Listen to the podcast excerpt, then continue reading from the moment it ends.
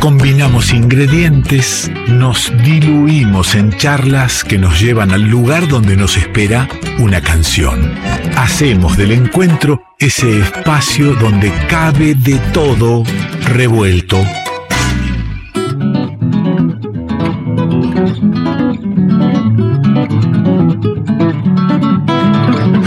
De todo revuelto trae Alejandro Suarman y le doy la bienvenida. ¿Qué dice? Buenas noches. Qué lindo tenerlo acá, ¿eh? Lo mismo. Se vive distinto, Lo mismo ¿no? digo, está, eh, está mal dicho, ¿no? Porque. Que, que está bien que, o sea, usted, Claro, a, a usted es lindo tenerse acá. Claro, claro. No, Bueno, no, no. está bien, está disfrutando de venir a Quiero la decir, es radio. un placer compartir nuevamente con usted y acá con la gente de Revuelto. Bueno, bienvenido, querido amigo. Eh, vengo un poco nostálgico, le cuento. Sí, vengo un poco nostálgico. Primero porque me miré toda la serie de Fito.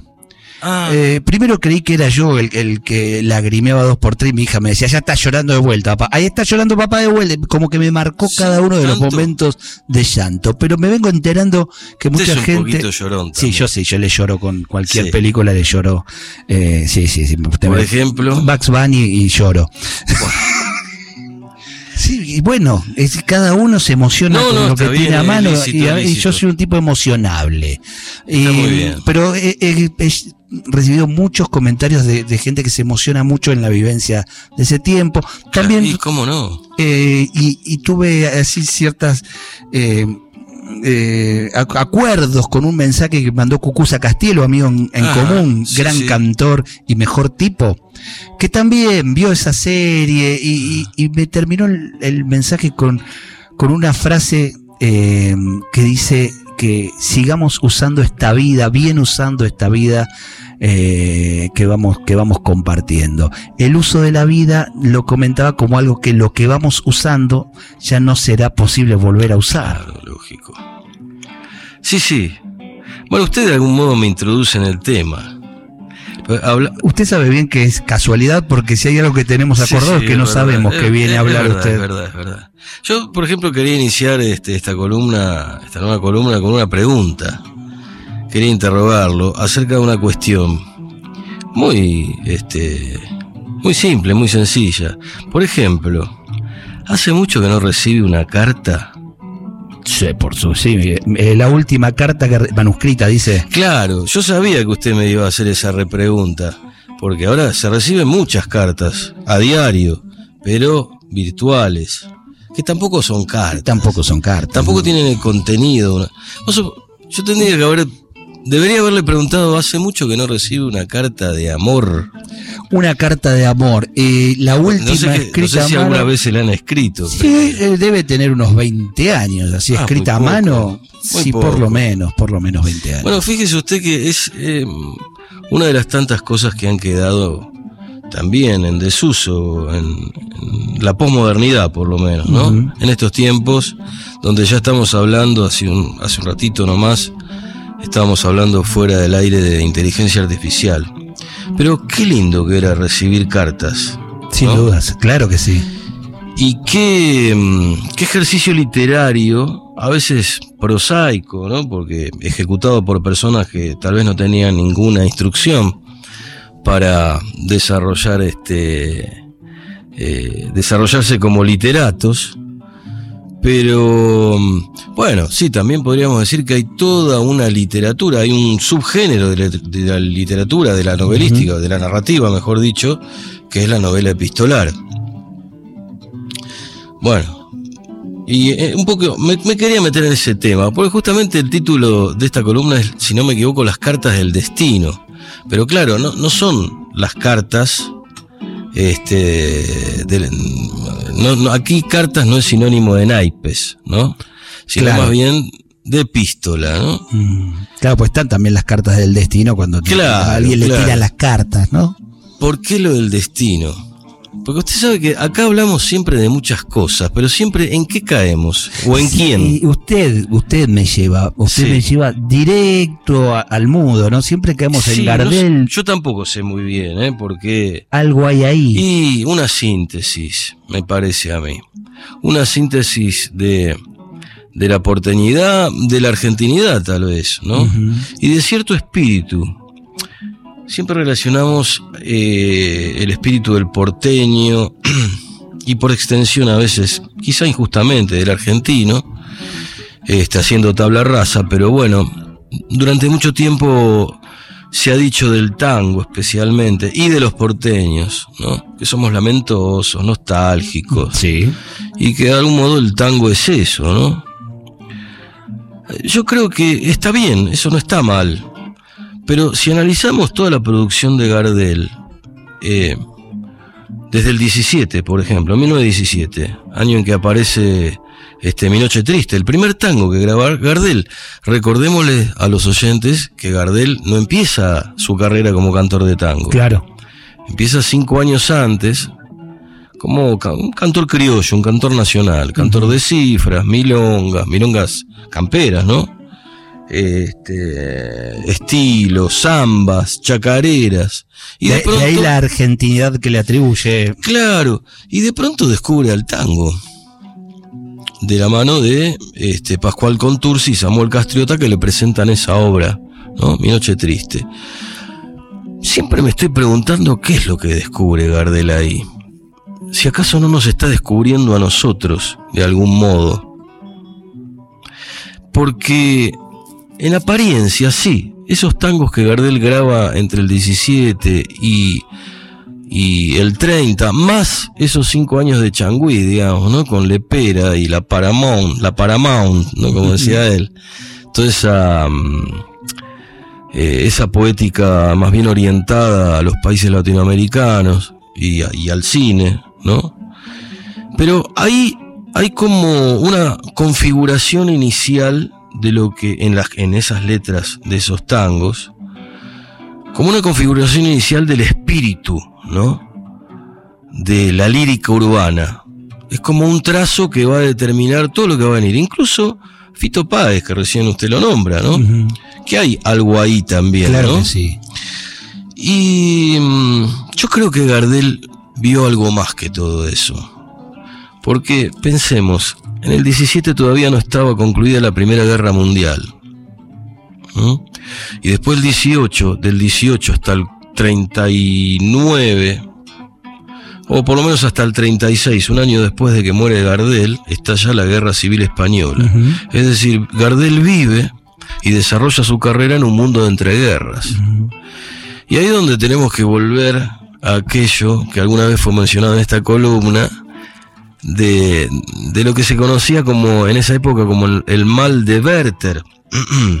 recuerdo. sí, sí, sí, que hablamos del siglo XIX, Goethe, este, el espíritu del romanticismo, ¿no?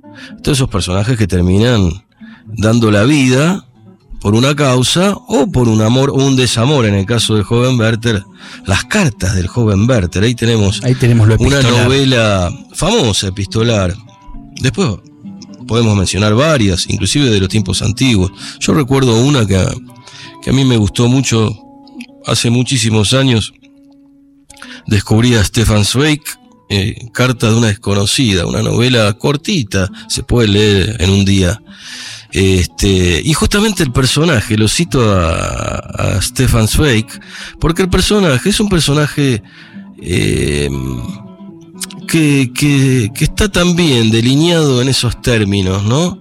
Eh, como mm, poco como desinteresado de, de, de, su propia vida, ¿no?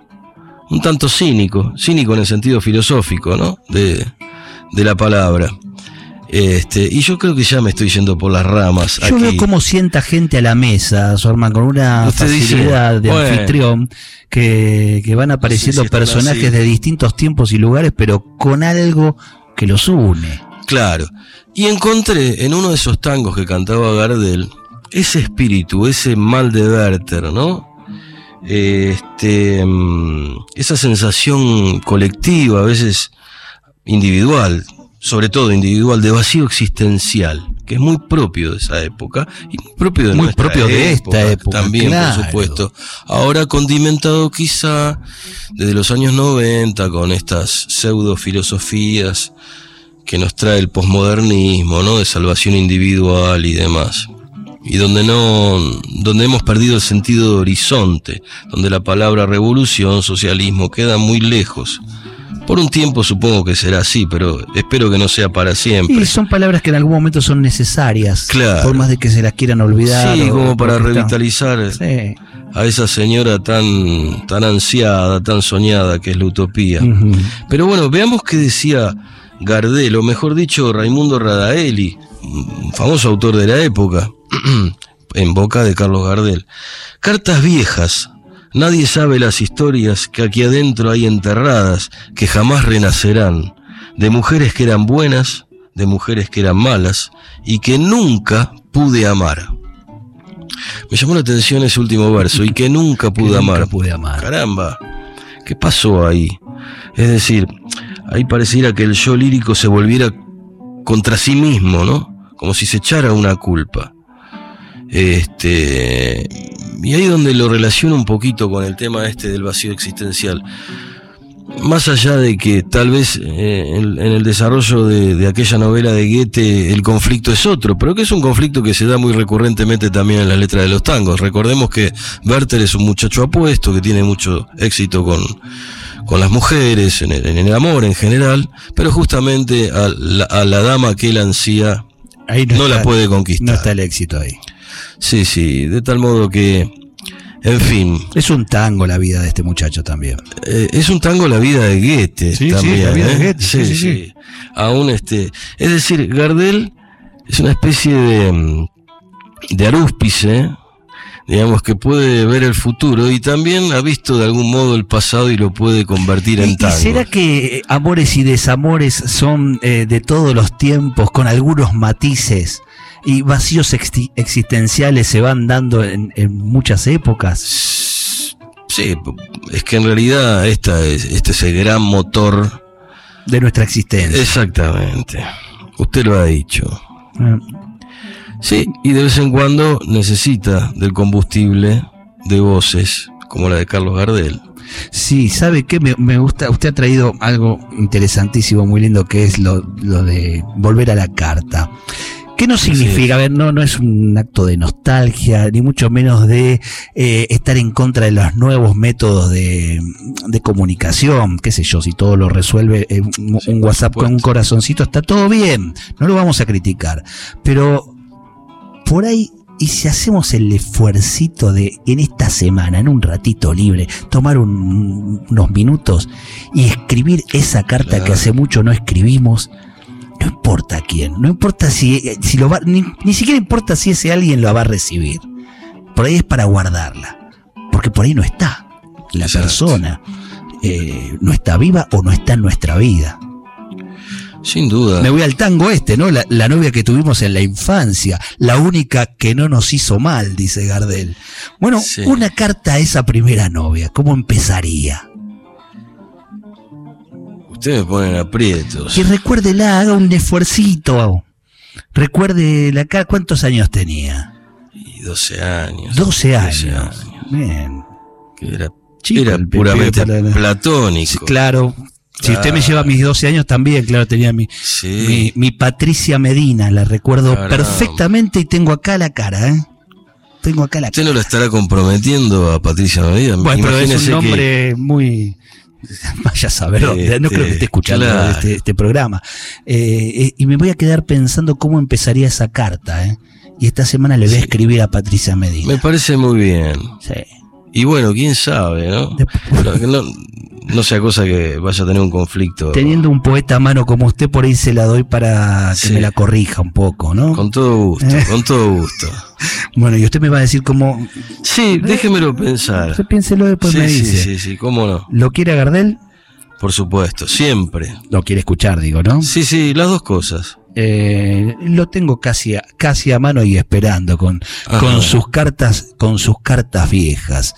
Eh, nadie sabe las historias que aquí dentro hay encerradas que jamás renacerán. Decía Cucuza en, en- no en el mensaje que me mandó, sino en la promoción del espectáculo que, que hacía para el Faro, que de Gardel para acá nadie había inventado nada. Y, y en el mensaje que, que, que escribe eh, están estas palabras, pero de otra manera, ¿no?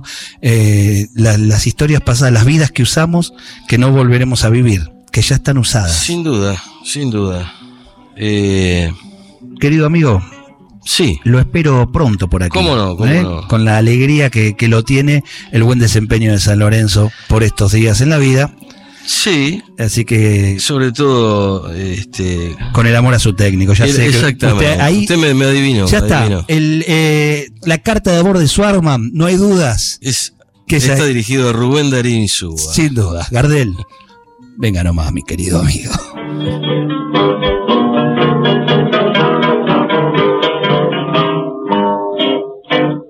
Cartas viejas, aventuras del pasado y un pasado que ya nunca volverá. Me pregunto para qué las he guardado, para qué si da tristeza recordar. Ilusiones que nos dieron la fragancia que llenaba el corazón primaveral de la novia que tuvimos en la infancia, de la única que no nos hizo mal. Cartas viejas, nadie sabe las historias que aquí dentro hay encerradas que jamás renacerán. De mujeres que eran buenas, de mujeres que eran malas y que nunca pude amar. Cartas viejas, cuánto amor entre mis manos, cuántos besos, cuántas citas que ya nunca volverán. Sin embargo, de la ingrata que amé tanto ni una carta que me pueda consolar. Esta carta dice angustias que pasaron y esta otra de un amor que regresó. Grandes ojos que rieron y lloraron, todos dicen esta carta de pasión. Ya en mi ocaso con la sien encanecida, quiero ver en una hoguera tanto amor, que su llama de igual modo que en la vida me acaricie hoy que ha muerto el corazón. Cartas viejas, nadie sabe las historias que aquí dentro hay encerradas que jamás renacerán. De mujeres que eran buenas, de mujeres que eran malas y que nunca pude amar. Cartas viejas, cuánto amor entre mis manos, cuántos besos, cuántas citas que ya nunca volverán. Sin embargo, de la ingrata que amé tanto, ni una carta que me pueda consolar. Revuelto de radio.